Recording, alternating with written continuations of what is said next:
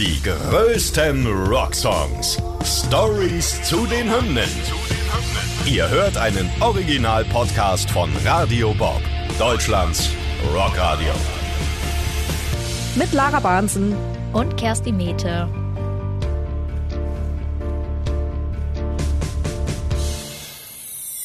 Heute Bats Are Burning von Midnight Oil.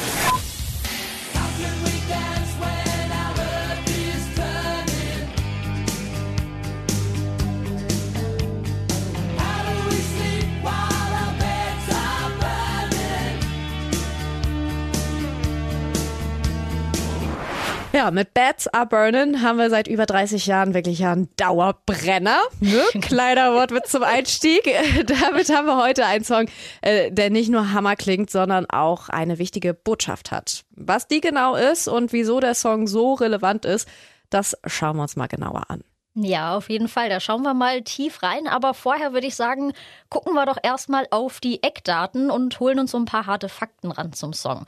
Der erscheint nämlich am 10.08.1987 mit dem Diesel and Dust Album. Geschrieben wird er von Rob Hurst, Jim Mogini und Peter Garrett.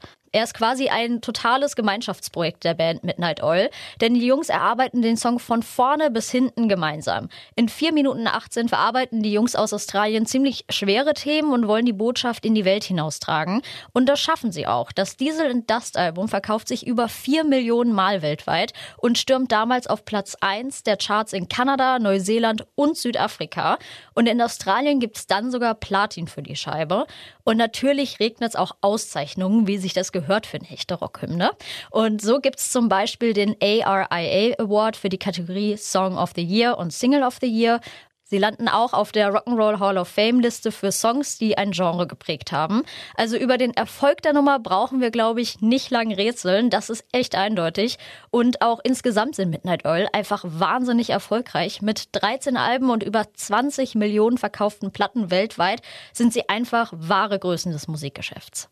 Absolut, ja. Und wie ist der Song denn jetzt entstanden? Also äh, die Oils, wie sie liebevoll von ihren Fans genannt werden, sind damals auf ihrer Black Fella, White Fella Tour durch das australische Outback. Und auch wenn der Song quasi schon äh, vor dieser Tour steht, wird die Band, während sie unterwegs ist, immer wieder direkt mit verschiedensten Lebensumständen der Menschen im Outback konfrontiert. Und wie Peter Garrett in einem Interview verrät, hat das nicht nur den Sound von Diesel and Dust geformt, sondern der Band ganz nebenbei auch die Augen geöffnet. I say the scales dropped off Midnight All's eyes. you know, made us better people. It made us better musicians in a way because we learned to slow down and we picked up that rhythms that you hear in songs like Beds of Burning, Diesel and Dust. And it was also good for us to understand our country better and realize that it wasn't actually our country at all. It was someone else's country, which we now had to share and take into account uh, their prior occupation. So, I mean, I think for us, it was the most transforming experience in our career. Ja, sie sind also unterwegs und ihnen stößt besonders die Situation der Ureinwohner oder auch Aborigines negativ auf. Die Band sieht, wie die aus den Städten verdrängten und landesenteigneten Pintupi unter erbärmlichsten Umständen leben müssen. Nur als kleiner Hintergrund mal dazu, die Vertreibung aus dem Gibson Desert äh, begann bereits in den 30er Jahren und wurde dann aber in den 50er und 60er Jahren intensiviert. Ihre Traditionen wurden unterdrückt. Sie haben in Wellblechhütten ohne Strom gehaust und ohne fließend Wasser. Also einfach in den Augen der Band Menschen unwürdig. Bewegt von ihren Erlebnissen und den Bildern, die sie da gesehen haben, bekommt Bats Are Burning eine politische Botschaft mit Nachdruck.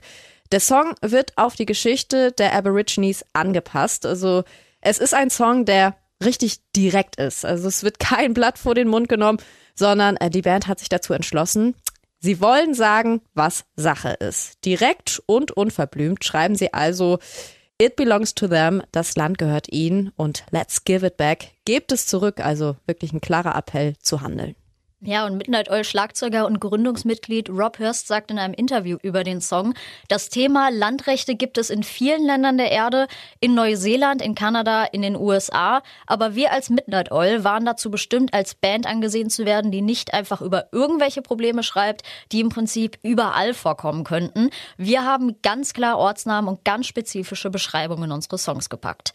Ja, und das tun sie auch wirklich. Im Songs werden Orte wie Kentire East oder Yondumu erwähnt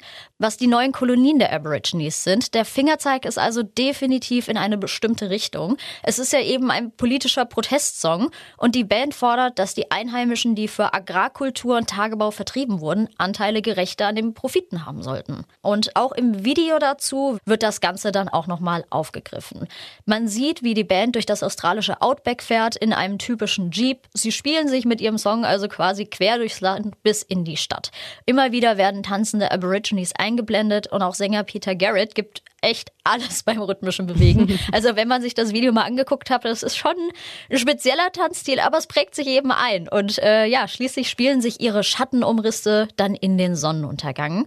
Das zugegebenermaßen sehr ästhetische Video kommt an und kann heute über 232 Millionen Aufrufe auf YouTube zählen, was schon echt eine Hausnummer ist.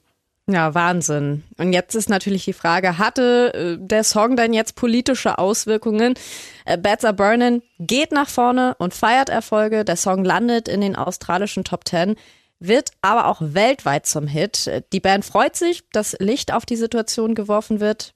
Aber leider bleibt eine Veränderung an der Lebenssituation der Aborigines aus. Die Problematik steht zwar im Fokus, aber die Politiker des Landes nehmen das Problem einfach nicht ernst. Und nicht nur das. Prime Minister John Howard weigerte sich sogar öffentlich, sich bei den Ureinwohnern zu entschuldigen. Und äh, das macht die Jungs von Midnight Oil natürlich so wütend, dass sie eine Protestaktion planen. Und das ist nicht irgendeine, sondern gleich mal eine der größten der australischen Musikgeschichte.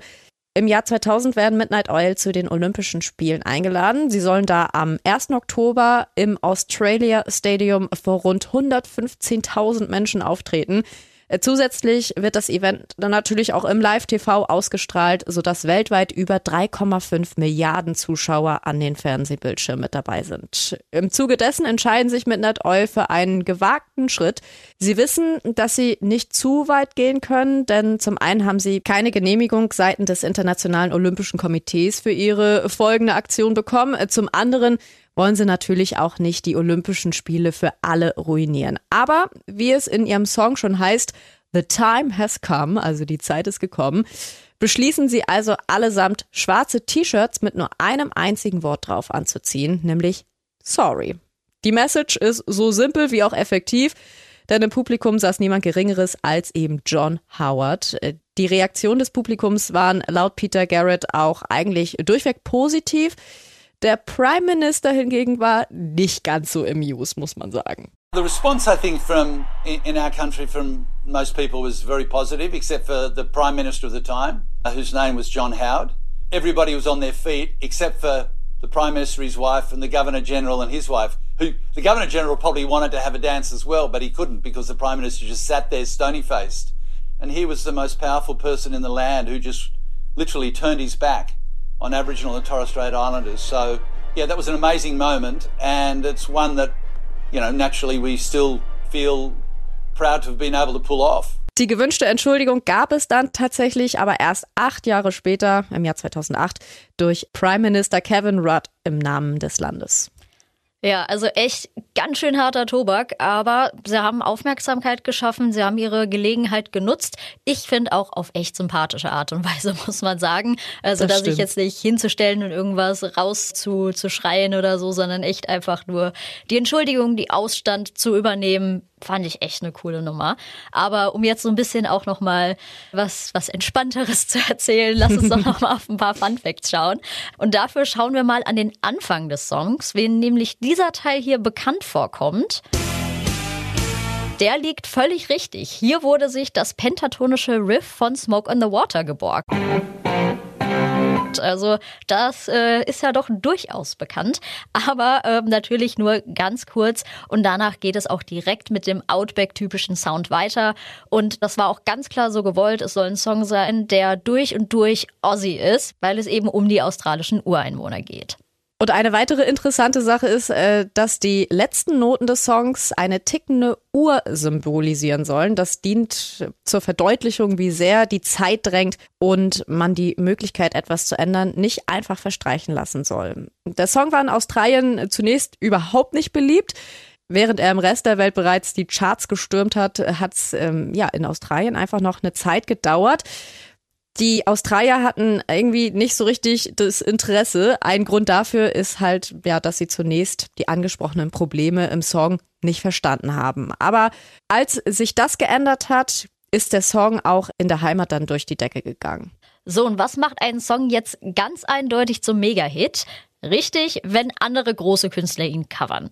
Irgendwie ist das immer so ein Ritterschlag, finde ich. Und den gab's für Midnight Oil von verschiedensten Künstlern. Und so gibt's zum Beispiel ein Cover aus 2009, bei dem gleich 60 hochrangige Künstler zusammenkommen. Unter anderem Klaus Meine von den Scorpions, Simon Le Bon von Duran Duran und Tyson Ritter von den All-American Rejects. Also da haben wir echt große Größen, die sich daran beteiligt haben. Und das Projekt wurde gestartet, um ein Statement zum Klimawandel zu setzen. Und das klang dann so. to take a stand. It's for the earth, it's for our land. The time has come. A fact's a fact. The heat is on. No turning back.